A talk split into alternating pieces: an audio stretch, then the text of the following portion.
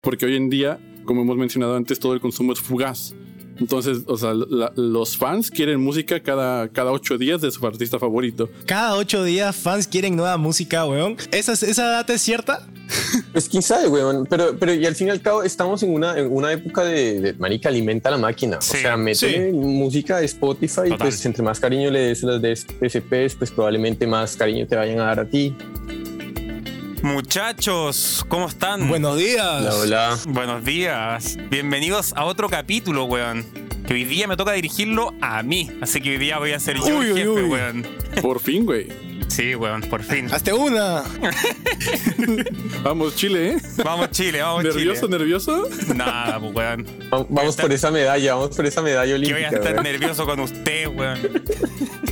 Bueno, en el capítulo de hoy vamos a hablar de todo lo que es remixes, muchachos. Remixes, qué se ha hecho, por qué se hacen, em, cómo han afectado, qué afectan a la industria, cómo se ven a futuro, etc. Pero em, antes de partir el capítulo, estábamos hablando de algo súper interesante y que es ¿qué mierda es un remix, weón? Porque ha cambiado mucho el término, o sea, para qué se usa el término remix, de dónde viene.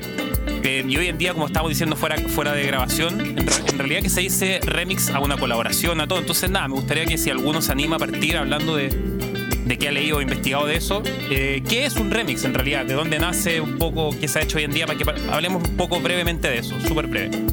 A ver, muchachos, yo les lanzo lo que yo tenía una idea de lo que era un remix que para mí era básicamente modificar una canción para darle un nuevo aspecto, una calidad nueva y que suene diferente y que se, por eso es un remix, algo que ya está, rehacerlo y recambiarlo, rearreglarlo.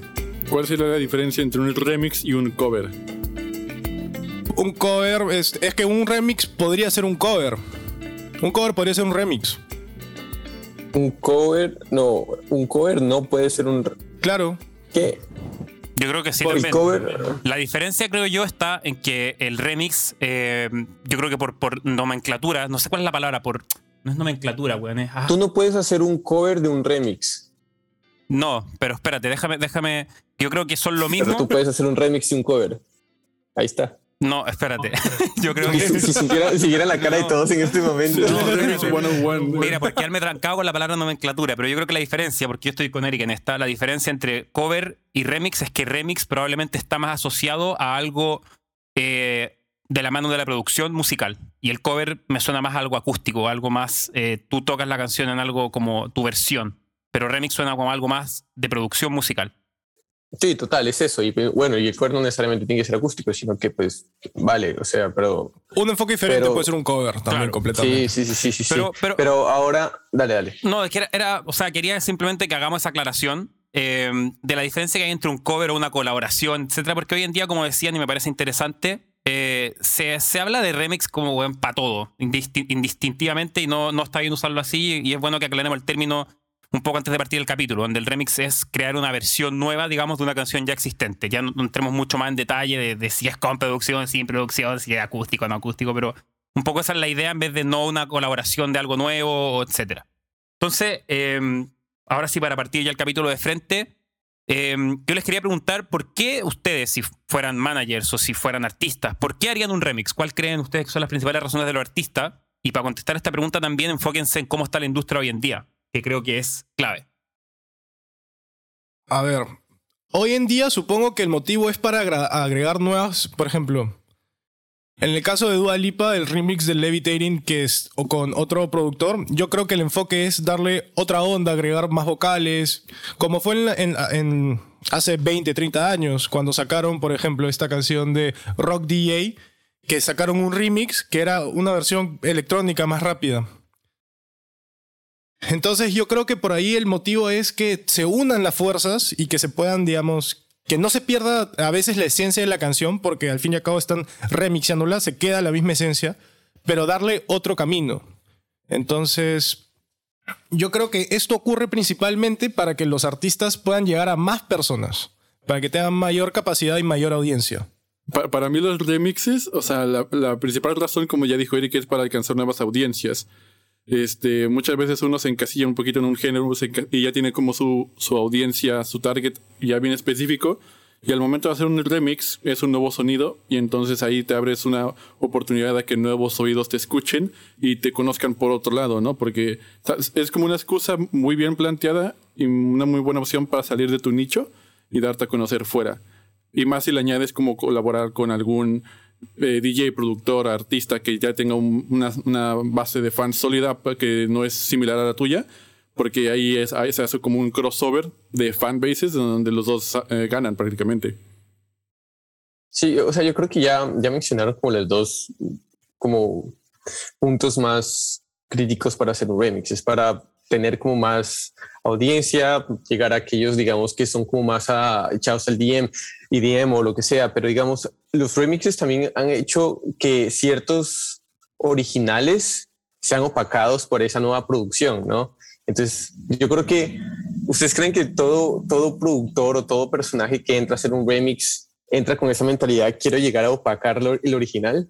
Uh. Porque ha pasado ah, y hay muchas canciones, digamos, Peel in Ibiza, eh, I Took a Peel in Ibiza es, o sea, el original es una canción toda cortica, toda low tempo, pero la nueva es, pues, pues fue lo que fue, o sea, fenómeno mundial. Yo, no creo que llegue el productor o el, llamémoslo, el, creador del remix con la intención de opacar al original, de ninguna manera. Pero sí creo que está lo que hablaban eh, ustedes antes, o sea, esa idea de tratar de agarrar ese sonido y incluirlo en el tuyo, o tú incluir tu sonido en, el, en la versión que ya está, y tratar de hacer ese crossover con los públicos, porque em, independiente de si tú opacas o no el remix, creo que hoy en día más que nunca, y también por eso cuando les preguntaba, les hablaba de la industria, creo que hoy en día más que nunca hay algo súper comercial detrás de los remixes, detrás de las decisiones de los remixes, etc. O sea, eh, Eric trajo a colación el, solo para terminar, pero trajo a colación el, este remix de Dua Lipa de Levitating. Eh, yo, yo, creo que no es casualidad la colaboración, el con quién se hace, etcétera, y con casualidad me refiero a como algo no no creo que sea algo tan genuino, eso es lo que quiero decir. Es un poco más, hay una decisión comercial detrás, creo yo, y sale algo que, es buenísimo y que, buenísimo llamémoslo en el sentido pop, le va muy bien. Eh, y que es bueno, también gusta. Pero, eso. Pero ese, ese levitating que están hablando es el que, porque hay remixes y hay una colaboración extra y está el que es solo Dualipa. El Estamos hablando de que es el de Yo, ah, yo, estoy, yo estaba hablando del Conda Baby. Claro, con David. Ah, exacto. Ese. es, digamos, como la nueva cuestión que hay, porque para mí es una colaboración. O sea, está el original que es solo y la colaboración entra para dar ese push extra, porque, digamos, eso pasó, digamos, también con Doja Cat, con Seiso, eh, que trajeron a Nicki Minaj. Eh, la canción iba, en, eh, ahorita hablando ya en los Billboard Top 100, la canción iba número 3, 4 y salió la colaboración y pum, llegó a número 1. Perfecto. Sí. Eh, pasó con Megan Thee Stallion y la colaboración que llegó después con Beyoncé.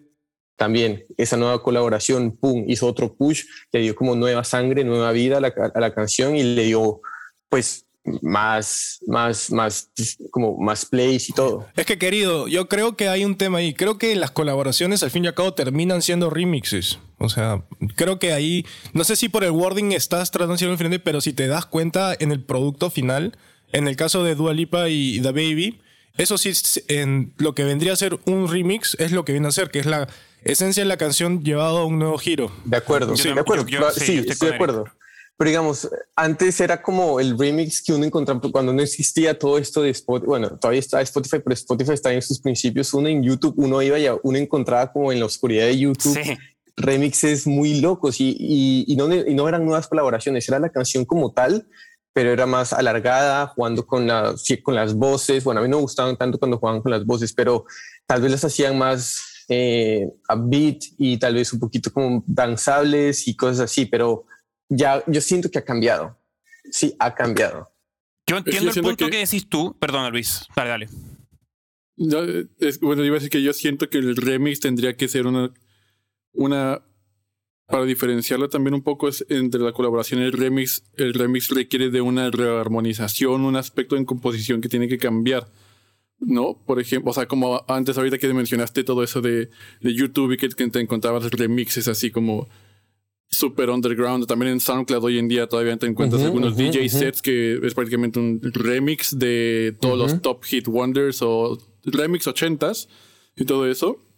O sea, hay, una, hay un aspecto creativo de rearreglar, de modificar, de alterar la canción original. Y muchas veces, o sea, o sea, hoy en día, este alterar la canción original cuando estás colaborando y lo llamas remix, creo que nada más es literal añadirle un verso y un coro extra y ya. O sea, pero, pero en ese sentido es como chale, o sea, o sea, no estoy desmeritando porque suenan increíbles y hay, hay remixes hoy en día con colaboraciones que son como wow, o sea, están súper, súper chingonas. Pero sí es un poco el. Pero un remix no era un poquito más de exacto exacto, un exacto. Más de nosotros estamos acá como exacto no, estamos no estamos acá como para establecer qué es qué pero sí estamos reconociendo como que la, esos, esas líneas se han como difuminado por no sé la misma industria que quiere decir como porque entonces cuál sería la diferencia entre un remix y un edit claro claro bueno son sí, pero es una es una semántica, esa es la palabra que estoy buscando desde el principio del capítulo. Probablemente, probablemente, sí, o sea, es como irnos como únicamente a la palabra, pero digamos, ¿sabes? Cuando yo estaba investigando, me vi que, o sea, el remix los hacían, obviamente para las discotecas, hacías los rates, pero era porque encontraban las canciones o muy cortas o muy lentas, o porque tal vez el, ese kick que tenía la canción no era lo suficientemente fuerte, entonces las elongaban para que sonara más en la fiesta, para que sonara más fuerte y para que sea más danzable. Sí se dice así. Sí, sí, sí.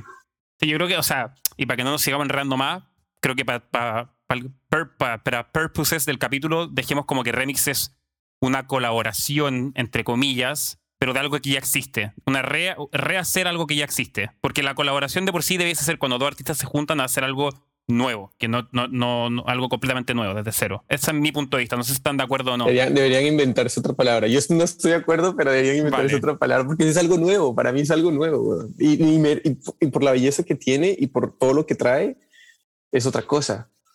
No sé, uno, uno como millennials creció mucho con, con estos remixes. por ejemplo, ahorita que estamos hablando de YouTube, no sé si se acuerdan de Caigo. Sí, perfecto. Ese, ese, ese man se hizo gigantesco a punta de remixes pero gigantesco. O sea, y él hizo como Marvin Gaye, eh, también hizo Ed Sheeran, hizo Of Monsters and Men, y hasta tal punto que el man estaba llegando tan, tan grande que Coldplay lo llama al man y le dice, hey, vamos a sacar un nuevo, un nuevo álbum, por favor, haz este, coge esta canción y haz un remix. Ese álbum era Cold Stories y la canción no me acuerdo pero ahí estaba también la, la, canción de, de Kaigo y la estrenaron como por BBC, Radio One y cosas así.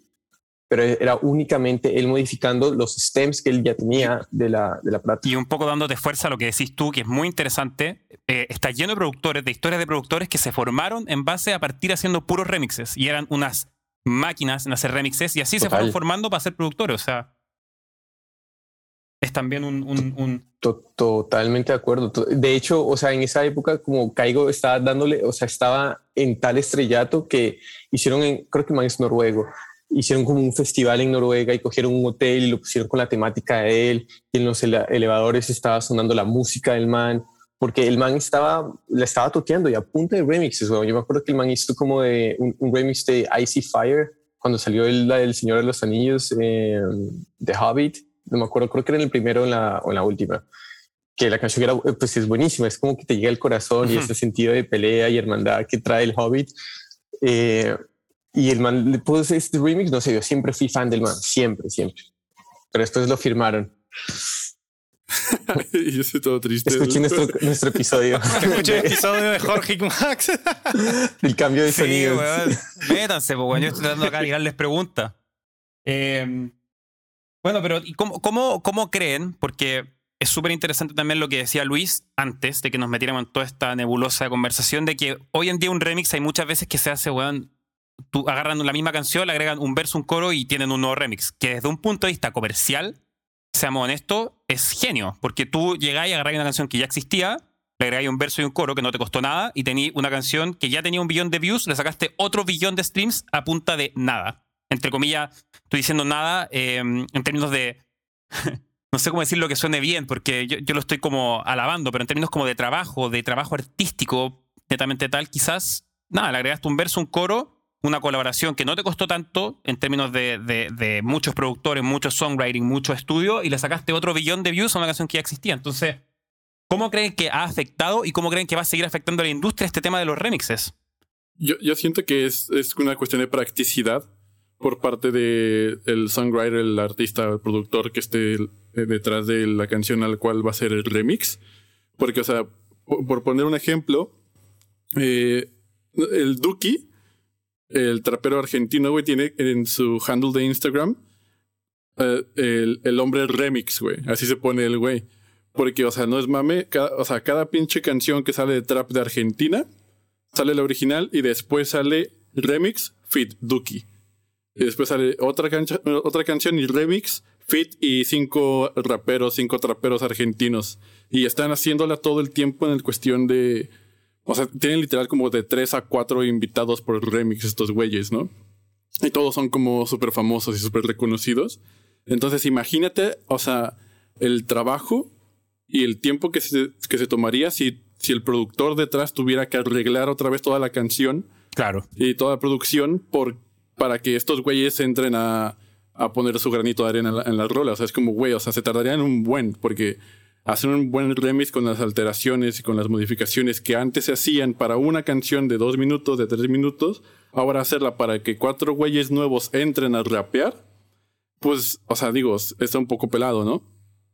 Entonces yo diría que lo que se ha hecho ahorita es por practicidad, porque prácticamente, o sea, es muy sencillo literal agarrar tu stem, copiar, cut, pegar, alargar, le subo un pitch, le bajo un pitch, le pongo más hats, le pongo un 16 en vez de un octavo, después le subo el tempo, después lo bajo y es muy sencillo y ya no requiere tanto como, ok, aquí tengo que, esta nota la voy a, este pasaje, pasaje melódico lo voy a replicar, pero en vez de usar una guitarra, voy a meter una armónica pero al mismo tiempo que tenga contrapunto, o sea, no, o sea, no se van a meter tanto ahí porque es como, güey, tenemos que sacarlas ya, ya, ya, porque hoy en día como hemos mencionado antes, todo el consumo es fugaz.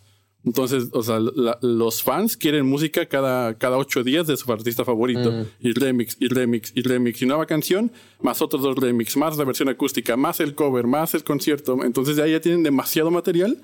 Y con una canción de tres minutos que exprimieron lo más que pudieron hasta que no tuviera más jugo. Entonces yo digo que va por ahí. Cada ocho días fans quieren nueva música, weón. ¿Esa, ¿Esa data es cierta? Yo sí quiero. Es sabe, güey. Pero, pero y al fin y al cabo estamos en una, en una época de, de manica alimenta la máquina. O sea, métele música de Spotify. Pues si tenemos, ok, démosle un mes desde el, desde el lanzamiento de la canción hasta que vaya a lanzar el remix y, y es más, y a veces son tres, cuatro remix como de únicamente DJs y esto viene el remix que es con la colaboración. Entonces, pues sí, realmente sí, quieren más música, quieren a toda hora es alimentar la máquina y pues entre más cariño le des a las DSPs, pues probablemente más cariño te vayan a dar a ti. Bueno, yo quería tirarles algo, muchachos, porque esto de los remix se ve muchísimo también en la música latina, en lo que es reggaetón, en lo que es música de fiesta. Yo quisiera también tocar un poco ese tema porque ahí hay mucho, mucha carnecita. No sé si han visto los remix que hacen, por ejemplo, Daddy Yankee o Sion y Lennox, que también hacen imitación de artistas. Que Igual, yo creo que tiene el mismo sentido. Tiene toda esa misma lógica, pues, pero si te das cuenta, ese consumo lo, te lo traigo a la mesa porque es más Latinoamérica esto lo que estoy tocando, porque todo el reggaetón, todo lo que viene a ser este pachanga, fiesta, es, es peruanos, colombianos, chilenos, mexicanos. Y, hablando de eso, justamente fíjate que salió. Fíjate que. Salió. Eh, cuando salió Fiel de Wisin y Yandel hace un tiempo, no sé si la conocen ustedes. No, no lo voy a cantar, para, no lo voy a cantar para que no nos bajen el capítulo por copyright, pero. no, nos van a bajar por. te lo juro que si nos bajan no es por copyright. Hazle la remix, güey. Pero les quería contar que ese tema fue hit mundial, eh, le fue increíble. Y sacaron remixes que fueron pésimos. O sea, eso también pasa y es interesante que también pasa al revés. O sea, el ejemplo que tú dabas al principio del capítulo, Jorge, de que el remix opaca a la original, también pasa al revés. Que un, eh, y pasó en este caso en el reggaetón, como dice Eric. O sea, tú sacas un, un, remix de una canción que fue un hit y uno esperaría que le vaya bien, pero le va pésimo porque no, no va. O sea, es mucho mejor el original. Entonces. Pero, por ejemplo, para eh, ahorita volviéndonos el tema de, de latinoamericano, ¿ustedes se acuerdan de la canción de Calma de Pedro Capó? Sí digamos, a mí me gustaba. no conozco nada de eso, güey. Bueno, tal cual como era. Eh, y después dijeron como que iban a sacar la canción con Farruko. Y dije, pero, pero ¿para qué? No sé, o sea, no pueden poner tal cual la canción de Calma en, en, la fiesta y un amigo que le gusta mucho el reggaetón y todo eso y, y Farruko y la ¿Se llama, ¿Se llama Max? O sea, no, no, no, no. Me, me, me, decía como, no, marica, pero es que con Farruko se pone como, como más sabroso la vaina y puedes perrear, que no sé qué. Y pues sacaron el tema de calma con Pedro Capó y Farruko, pues para meterlo en las fiestas, porque probablemente el de, el de Capó era muy lento. muy, muy lento. Ah, ahí, claro, ahí entramos de nuevo. Claro, Está muy calma. Sí. No, pero Manda también tiene una canción con Prince Royce que sacó este, en el 2012 por ahí, que también tenía la misma canción en, en lenta y la volvieron bachata, porque pegaba más y agarraba más público y justo era la época que Aventura estaba reventando. Sí. Es muy interesante como eso. Yo vuelvo a lo mismo, de nuevo, voy a estar todo el capítulo como disco rayado hablando, pero, pero, es, una, es, una, extraordinaria herramienta comercial, weón, de verdad, para llegar a nuevos públicos, como dijeron ustedes. Y hoy en día, weón, como la producción musical se ha vuelto algo mucho más asequible y fácil, entre comillas, o sea, más viable, ya me vuelvo no fácil, viable, eh, weón, los remixes son, es como Obvio, weón. O sea, ¿por qué, ¿por qué Despacito también fue tanto hit, weón? O sea, la canción sí es buena, pero después le metieron más gasolina y nitro con, con Justin Bieber, weón. O sea, uff. Bueno, yo quiero, muchachos, llevarlos a otro punto que era eh, un poquito más deep. Eh, yo que veo en, en, el, en, cómo afecta esto a la industria, salen muy beneficiados los songwriters de esto, weón. Porque tú hoy en día escribes una canción buena, eres un songwriter que, que, tiene créditos en una canción que está bien escrita, digamos, no sé cómo decirlo, pero que fue un hit y tú eh, tienes créditos como escritor y cada remix que se haga de esa canción a ti te va a llegar regalías de eso. Entonces, eso también está afectando a las editoriales, etcétera. Y no sé, yo creo que hoy en día em, parte del movimiento que se ve de tanto afán hacia las editoriales, hacia los songwriters, hacia el sector del publishing, se debe a esto. Yo creo que ahorita que lo mencionas, probablemente eh, las, las, editoriales también son bien fans y están haciendo harto push a que sucedan estos remixes y cosas así, porque al fin y al cabo es más plata, más streams, más, eh, más eh, market share. ¿Y ustedes saben cuánto recibe un artista por remix? Porque de hecho no es lo mismo que por, por la canción original y tampoco como un cover. O sea, por yo que depende. O sea, ¿te refieres como al DJ que hace el, el, remix? O sea, en general, yo como artista, si es que tú, Jorge, haces un remix de mi canción, incluye gente, ¿cuánto me correspondería a mí de ese remix? No, el remix, o sea, todo es tuyo. Okay. O sea, y también depende, es que, a ver, depende, porque yo creería, y pues no tengo la última palabra, pero yo creería que si se hace por medio de la disquera y si se hace por medio como, como por todo ese proceso de lanzamiento y de promoción, probablemente le den como un solo pago al, al, que hace el remix o le hacen, le hacen como algún tipo de, no sé, no creo que le vayan a dar publishing, bueno, depende de la negociación, no sé si le van a dar puntos en el máster, puede que sí, o simplemente le dan un, un fee de adelantado y ya, estate contento con esto. Si la canción es un hit, pues va. De cajón, Ahora. Sí, de, de cajón le dan, o sea, el güey es dueño del 100% de las regalías por su autoría, güey. O sea, de ahí que el cajón es dueño porque... Salvo que la canción la cambien tanto para que sea un hit. Claro. No sé hasta qué punto, pero yo creería que no. Yo creería que no. Está interesante eso, ¿no? Pero también lo otro es aquellos remixes que se, no sé, que se hacían como no, no clandestinamente, sino como simplemente como músicos y productores que se ponían, descargaban la canción y empezaban a jugar con ella y la posteaban. Obviamente los manes no tenían nada, simplemente le hacían el claim en YouTube o lo que sea y, sale. Eso pasaba mucho en Brasil, me acuerdo, no me, no, no, no, no me llega a la mente el género, pero en Brasil me acuerdo que una vez vi un documental donde había productores que descargaban música de, o sea, de fuera de Brasil, porque en Brasil eh, tienen mucho consumo nacional de esos artistas. Y pues, o sea, no, no pegaba porque en Brasil estaban acostumbrados a otro tipo de música y ellos lo que hacían era descargar ilegalmente todas las canciones y meterle el ritmo, el bajo de la, de la música que estaba sonando en Brasil y lo vendían y lo tocaban en las calles y lo masificaban, güey. Entonces esto, es, esto hacía como que, o sea, el artista, por ejemplo, por ahí, no le llegaba plata porque era ya totalmente ilegal, güey. Pero, pero, pero entonces hoy, hoy ya me estoy dando cuenta con todo lo que estamos diciendo que los remixes salieron con la necesidad un poco sí, de masificar, pero también de gustarle, pero, o sea, en, lo mainstream. Porque también si lo piensan es muy raro, sí hay, pero es muy raro que suene mucho un, un remix que, o sea, voy a hacer el remix de Despacito versión jazz eh, de, de, o sea, sinfónico. Es como, ¿por qué, güey? Sí. O, sea, no, tiene sentido. Podría hacerse, güey, pero ¿por qué? Esto sonaría mejor que el original, tal vez, weón. ¿Quién sabe? Pues igual, güey, pero, pero, o sea, es como.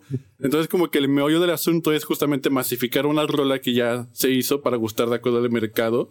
Entonces está chido ese pedo. Y ahorita que Luis está diciendo eso, a mí se me hace que el remix era como, sí, güey, como clandestino en el sentido que, marica, tienes la canción como tal, tienes el MP3 y tienes que jugar con eso las, las remixes de ahora son como marica, es el productor que tiene todos los stems, tú, tú, nuevo, una nueva voz limpiecita y entra perfecto. En cambio, con el, eh, el remix era como más crudo que tal cual el MP3 o el archivo que tenías y con eso tenías que jugar. O sea, creo que era como más difícil. Yo creo que era esa la, eh, la, ventaja de, digamos, las limitaciones la tecnología, porque como tú dices, tener ese espacio limitado, tener ese MP3 y ver cómo lo metes y todo ahí, yo creo que ahí, digamos, había más challenge, digamos, de hacer algo chévere, porque como hoy en día vas a internet, te descargas los stems y tú mismo lo puedes hacer sin ser productor.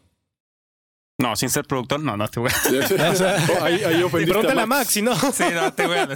Cortar, cortar, bypass, reverb o una octava arriba, vámonos. cortar, cortar. Vamos, listo. Trim, trim y ya estás.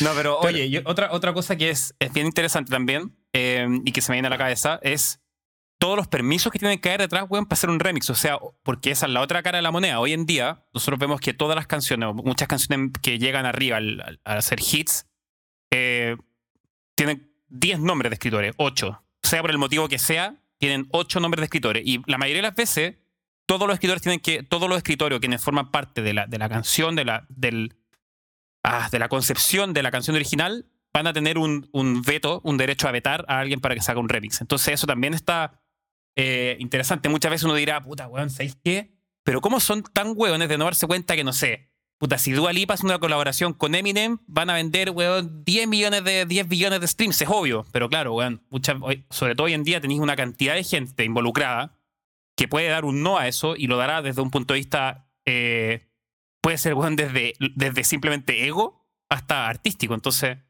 no sé.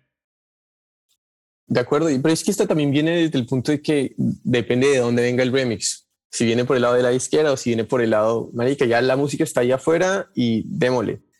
Sí, o sea, podemos jugar con él. Eh, pero al fin y al cabo, yo creo que lo que estaba leyendo es que también tienen que ponerse desde una perspectiva que ya no se trata de ellos, sino de la canción, de la gente y de la audiencia y desde una nueva perspectiva que son las fortalezas de esa nueva persona que hizo el remix y quiere darle una interpretación diferente a la cual fue un producto inicial. Y lo cual está perfecto. O sea, al fin y al cabo es arte y el arte está abierto a interpretación. Y cada artista tiene su derecho a hacerlo de una manera diferente. Siguiendo también cierto las limitaciones, ¿no? Porque no vas a robar este, música tampoco.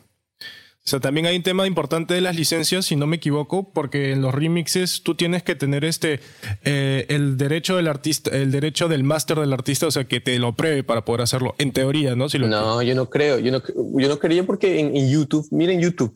O sea, la gente simplemente se descarga, así empiezan mucho y simplemente suben en SoundCloud. Es, como, eh, es como si tuvieras que pedirle permiso a Shakira para hacer un cover de, de una canción suya en la guitarrita, Pues. No, pero para distribuirlo y todo y hacerlo masivo, ¿tú crees que no? Yo creo que te hacen el claim, weón. o sea, probablemente si tu canción, si tu canción estalla, dice como, ok, negociemos, weón. O sea, va. O sea, le doy todos los derechos de escritura a Shakira. Y ya las plataformas tienen como el, las licencias, güey, les están dando las regalías a la autoría de la canción. Entonces, por ahí esa parte, el güey que hizo el remix, el güey que hizo el, el cover y que está en YouTube, que está en esas plataformas, ya lo tiene ahí arreglado, güey, porque YouTube se encarga de todo ese pedo, güey. O sea, sería, o sea, sería ponerle una montaña de obstáculo a todos los creadores, a todos los productores que están haciendo nuevas cosas con, con canciones que ya están hechas el hecho de que les tengan que preguntar y que tengan que tener el permiso físico firmado de, de Maluma. O sea, yo creo que definitivamente en el 99% de los casos, como dicen ustedes, Jorge y Luis, pero yo creo que en el 1%, o sea, cuando ya, no sé, pues si Sony quiere juntar voy a repetir el ejemplo por, por, estúpido nomás, pero si Sony quiere juntar Métele nomás, yo a, te Dualipa, a Dualipa con Eminem, yo creo que ahí sí realmente van a tener que ir a, pedir todos los permisos antes de sentarse porque es una inversión más o menos grande. Pero obviamente, claro, si tú te haces un remix de Shakira eh, y te ganáis 8 euros con el, con el remix, no creo que Shakira vaya a reclamar para que te lo baje. Pero escúchame, Max, ese 1%, ese 1 que tú mencionas, Max, es el que más representa la industria de la música, pues, ese 1% es donde está el billete. Sí. Es otro. Entonces también es importante dejar en claro. O sea, obviamente, pucha, si yo cojo mi guitarra hoy día y me quiero sacar una canción de Maná y hago un remix y todo, o lo que sea, o la descargo, y si no revienta, no me van a decir nada. Pero si se vuelve así, o sea, pero si yo estoy en, un record label y lo quiero hacer y tengo un paid y soy conocido claro. y me quisiera mandar, ahí yo creo que cambia un poco la cosa, muchachos. No creo que sea, o sea, por ahí va más mi comentario. No era como que, ah, ya, puta, hoy ya quiero hacer esto, le voy a pedir permiso a Shakira, le voy a mandar un WhatsApp a ver qué me dice. No, tampoco es así, pues, muchachos. No, no, no. ¿Y a Dualipa? A Dualipa sí, ella sí contesta. ¿Seguro que es ella? y entonces, por ejemplo, o sea, y, hablando un poquito, vamos a dejar de hablar, porque hoy ya estábamos hablando de, de artistas Dualipa, Eminem y todo el pedo le recomendaría a un artista que, o sea, que no es conocido, hacer, o sea, que saque sus canciones y después buscar a alguien que le haga remixes? Eh, yo creo que puede ser una buena estrategia.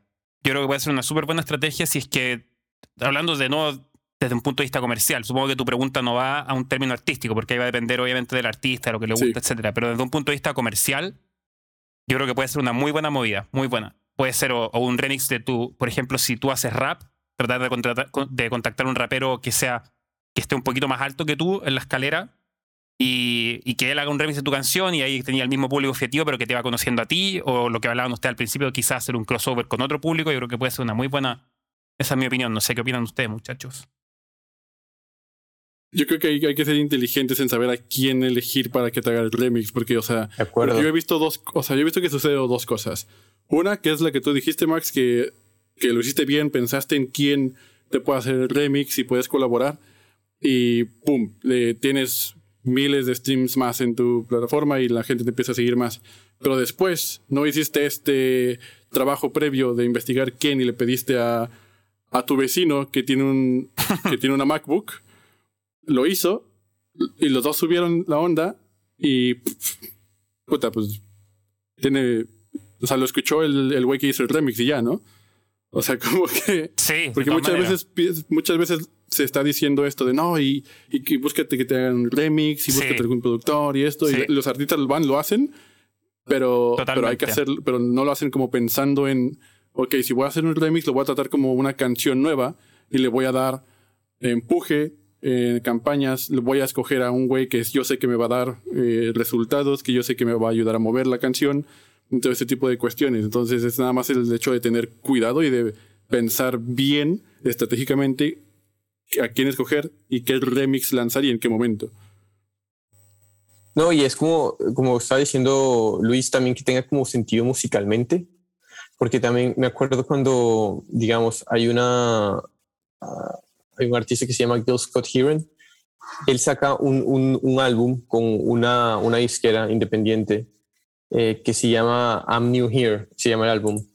Y cuando, bueno, el man, como al, al año o a los dos años, el man fallece, pero entonces como esa izquierda también tiene a, a la banda que se llama The XX, llama a, a Jamie XX y le dice, hey, hagamos, quiero hacer un remix de este álbum y, se, y sacan un, un álbum que se llama We Are New Here. Entonces es como una cola, o sea, utilizan esas mismas canciones y las hacen, les hacen un remix a todas las canciones. Entonces tiene mucho sentido en ese, o sea, saben a quién llamar, llaman a Jamie XX, eh, lo, lo, mezclan con, con este man que es pues Kill Scott y salen cosas bien bacanas, o sea, musicalmente hablando salen cosas bien bacanas y no necesariamente uno supera al otro, sino que ambas viven en espacios pero son muy buenas, o sea, son chéveres, ninguna sobrepasa la otra, pero son dos cosas diferentes, pero viven y cada uno son organismos diferentes, independientes, y es bien bacano también, por la música. Yo te iba a decir, eh, Luis, y la pregunta al revés, eh, ¿tu artista le recomendaría, como manager, le recomendaría a tu artista que para hacerse más conocido trate de empezar a hacer covers de canciones? Decir, en el fondo, en vez de hacer originales, weón, métete a hacer covers y hace un cover, no sé, pues, si tú, si tú quieres ser como Billie Eilish, hazte un cover de una canción de Billie Eilish. Yo, yo, yo le diría, no intentes ser como alguien porque ese alguien ya está posicionado y nunca vas a lograr lo que él. Ah, qué buena frase. Eh, y, y después le diría, ok, hay una estrategia que sí se puede usar, que es el lanzar covers, hacer remixes de artistas que ya estén posicionados. Pero diría, si lo vas a hacer, dale un toque tuyo, como decía Jorge, apórtale algo musicalmente Haz que el que le escucha diga, oh, esta canción es de Billie Eilish, pero, pero la hizo Max, ¿no? O sea, esto es Max, no es Billie Eilish. Nada más usó la pinche canción de Billie, pero esto es Max. Haz eso y, no dejes de sacar canciones originales. O sea, yo siento que debería atrapar por los, atacar por los dos lados, por los dos flancos. haz tus canciones buenas, tuyas, originales, bonitas, lánzalas. Y al mismo tiempo ábrete otro canal que sea un poco secundario para experimentar y, mostrar que también puedes hacer remixes chingonas, que puedes hacer covers, que puedes hacer otro tipo de cosas. Y en algún momento alguna de las dos va a pegar, pero en ningún momento lo hagas para como para querer llegar a lo mainstream o querer llegar a ser Billie Eilish, porque no, o sea, vas a llegar a ser tú en la escala en la que lo merezcas con base al trabajo que estás haciendo. Eso es lo que yo como manager diría. Yo creo que en mi caso, yo sí le diría que hagan covers, Yo estoy completamente en contra de lo que dice Luis, porque no creo que deberías diversificarte tanto como artista. Yo creo que si te enfocas en algo, tienes que enfocarte en ti, en tu arte y como sea. No te digo que copies un cover tal cual como es. Al contrario, si ves un cover que te gusta, por ejemplo, hablando de que si eres un guitarrista rock y te tocas una de Guns, ok, va con tu onda. Cámbiale los solos, cámbiale tal vez el tiempo, cámbiale la afinación, pero que se, que se note que eres tú como lo que hizo Metallica en sus inicios. Metallica en sus inicios, la, mitad de sus canciones eran covers que las tocaban a su manera que parecían propias. La gente no se, o sea, en ese entonces no se sabía de las bandas que a las cuales están haciendo covers. Era diferente el conocimiento de la música. Pero hoy en día yo sí le diría, mándate. Todos los artistas comienzan con covers. Yo sí le diría, mándate. Con todo. Pero que, sea, que suenes tú ahí, que sea tu esencia como banda, que seas tú como artista, no que sea un copy-paste de la música de fondo y que tus, tus voces estén ahí, porque eso no va a funcionar. Jorge. Em, yo creo que hay un poquito de ambos ahí, porque, digamos, y, me remonto otra vez a mi experiencia juvenil en YouTube, escuchando música, yéndome ahí a, los, a las oscuridades.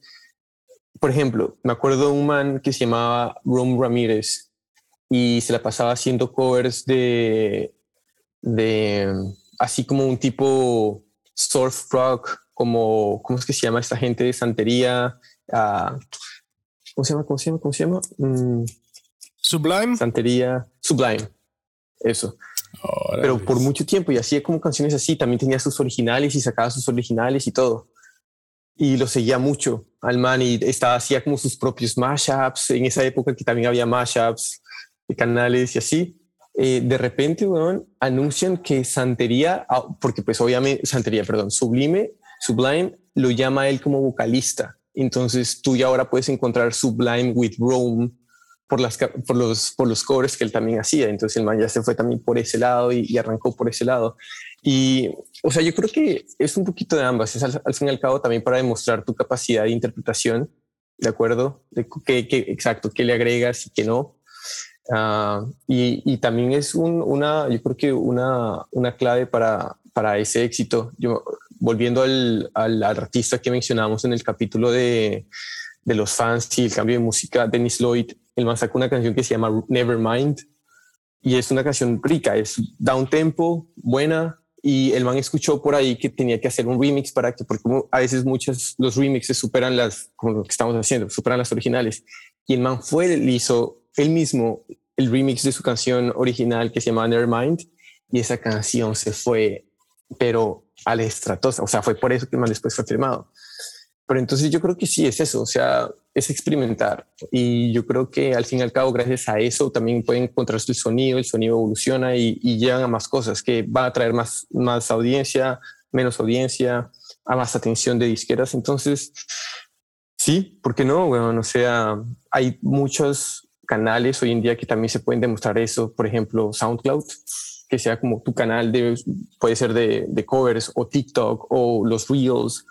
Hay muchas formas, weón. Y si es así de bueno y, si a la gente le gustó mucho, mucho que digamos que sacase la canción, como en Spotify y en todo eso, pues, ¿por qué no? O sea, si yo creo que se puede ya generar una comunicación al respecto y puedes contactarte con la disquera y decirle como, hey, tengo esta audiencia, esta audiencia sí está esperando esto, hay, hay plata asegurada acá, hagamos algo, porque pues esto les, les favorece, les favorece a su artista, les favorece a ustedes, pues hagámoslo, ¿no? Entonces, yo creo que sí. Totalmente. Hay que pedir, hay que pedirle a alguien que nos haga un remix de, de 8000 kilómetros podcast cuando los capítulos. de las mejores frases. Si algún oyente se ofrece. En turco, bueno. Muchachos, vamos cerrando ya. Eh, no sé si quieren dar algunas palabras finales o si quieren hablar de algún tema dentro del remix, obviamente, que se nos haya quedado en el tintero. A algunos se le queda algo, o si no, tienen algunas palabras finales para ir cerrando. O parto yo. Digamos bueno, tirar agradeciendo a toda la gente que nos escucha. O sea, estás llegado hasta esta parte del capítulo. Chévere, te lo agradecemos, te felicitamos porque eres una persona comprometida. Y, si es la primera vez, y si es la primera vez que lo escuchas, pues marica, tienes como 20 otros capítulos más por revisar, están buenos, están tan sabrosos, entonces chévere. Pero me refiero a algunas palabras finales de remix, pues, no del Ah, este, ya, pues sé claro, marica, sé claro. Yo entonces, entendí, Max, pero yo quería preguntarles como ¿Mm? qué remix les han gustado a ustedes, como así de, de, pasados que dicen como marica, este remix es la verga. ¿Nos estáis preguntando a nosotros o le estáis preguntando a, la gente que nos escucha? Sí, estoy esperando, estoy esperando que respondan. claro, está. que me escriban por, por Instagram. En vivo. Eh, estoy pensando, yo en verdad, no, en verdad sí tengo, ¿ah? Pero no se me viene, sé que tengo, pero no se me viene a la cabeza de una, pero tengo. Porque. Digamos, uno que a mí se me ocurre, weón, era que era, y era probablemente mucha gente no le vaya a gustar. Pero yo me acuerdo que estaba en la universidad y encontré un remix de Rolling in the Deep de Adele, hecha por Jamie XX digamos, si yo no soy una persona que le gusten mucho los remixes cuando molestan, cuando se mete con las voces, pero esta no sé si está en Spotify hoy en día, pero búsquenla, está ahí Rolling in the Deep, Adele, eh, Jamie XX, y es una canción rara, o sea, le da un color diferente a la canción, es, es, interesante, fue muy, muy, muy chévere. Eso fue lo primero que se me ocurre cuando digo remixes, se viene eso a la cabeza.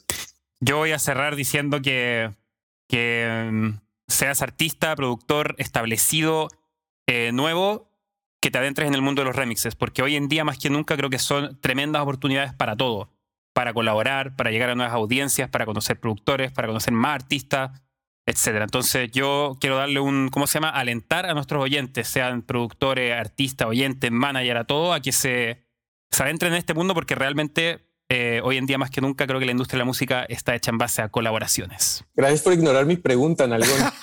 eh, y respecto al remix, yo, yo, eh, yo, pero claro, yo, se metió un speech de cinco horas. Dije que tenía, solo que no me acordaba. Así que. Qué respuesta, ¿ven? Uh, Claro. ya, Jorge, yo te respondo a tu pregunta. A mí el remix que más me gusta, o sea, es el de Maná con Prince Royce, el de. Él no lo va a cantar porque después nos quitan por copyright. Ya le iba a cantar, ya, le, ya me iba a mandar. Pero este. La, el verdadero amor perdona. Puta, qué temón. Es para bailar pegadito. Buena canción. O sea, yo de, o sea, de antes, güey, yo creo que antes no escuchaba remixes, O sea, igual y sí, pero no me metía o no sabía quién verga era, güey, porque siento mucho que esto de remixes, cuando éramos más jóvenes, güey, era más de electrónica, más de reggaetón y cosas así. Y en ese entonces yo no escuchaba como ese tipo de música, entonces. No, hay, no hay remixes en Metallica. ¿En, en, el metal, perdón. Prince Joyce y todo ese pedo, no sé, güey. En el metal. O sea, es que hay, aquí viene la cosa. O sea, no sé si llamarlos remixes o covers o pedos así, güey. Se llaman covers en ese mundo. Exacto, entonces no sé cómo. diferente. O sea, siendo estricta, estrictamente en el remixes, no podría decirte. Pero siendo de covers, güey, o sea. Metallica es el rey de los covers, así te la pongo. Metallica se corona con lo mejor. pero, Metallica no fue como wow, o sea, en cuestión de covers o remixes para mí. Siempre ha sido wow en todo, hermano. Siempre ha sido todo wow, siempre. Y siempre lo será. Con esto yo cierro el capítulo. He dicho. no, me, me acordé del que, del, de uno yo que eh, uno de Andrew Meller, que hizo un remix de la canción de Insomnia en techno y le quedó pero extraordinario. Aguanta.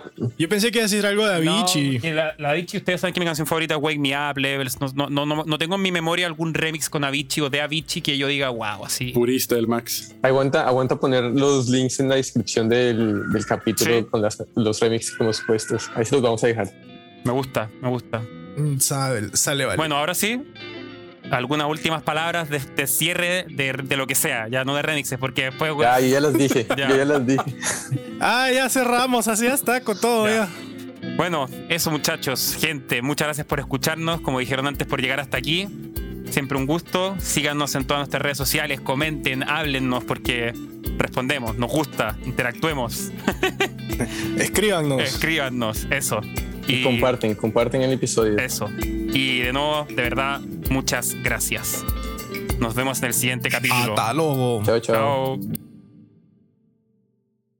Muchas gracias por escucharnos y no te olvides de seguirnos en Spotify, Apple Music, Pandora o la plataforma digital que sea de tu preferencia. Si te gustó el podcast, no olvides recomendarnos a tu grupo de amigos o colegas. Esa es la mejor manera de que sigamos creciendo la comunidad. También puedes encontrarnos en Instagram, Facebook y YouTube como 8000 kilómetros podcast. Cualquier comentario, duda o sugerencia es más que bienvenida. Nos vemos en el siguiente episodio.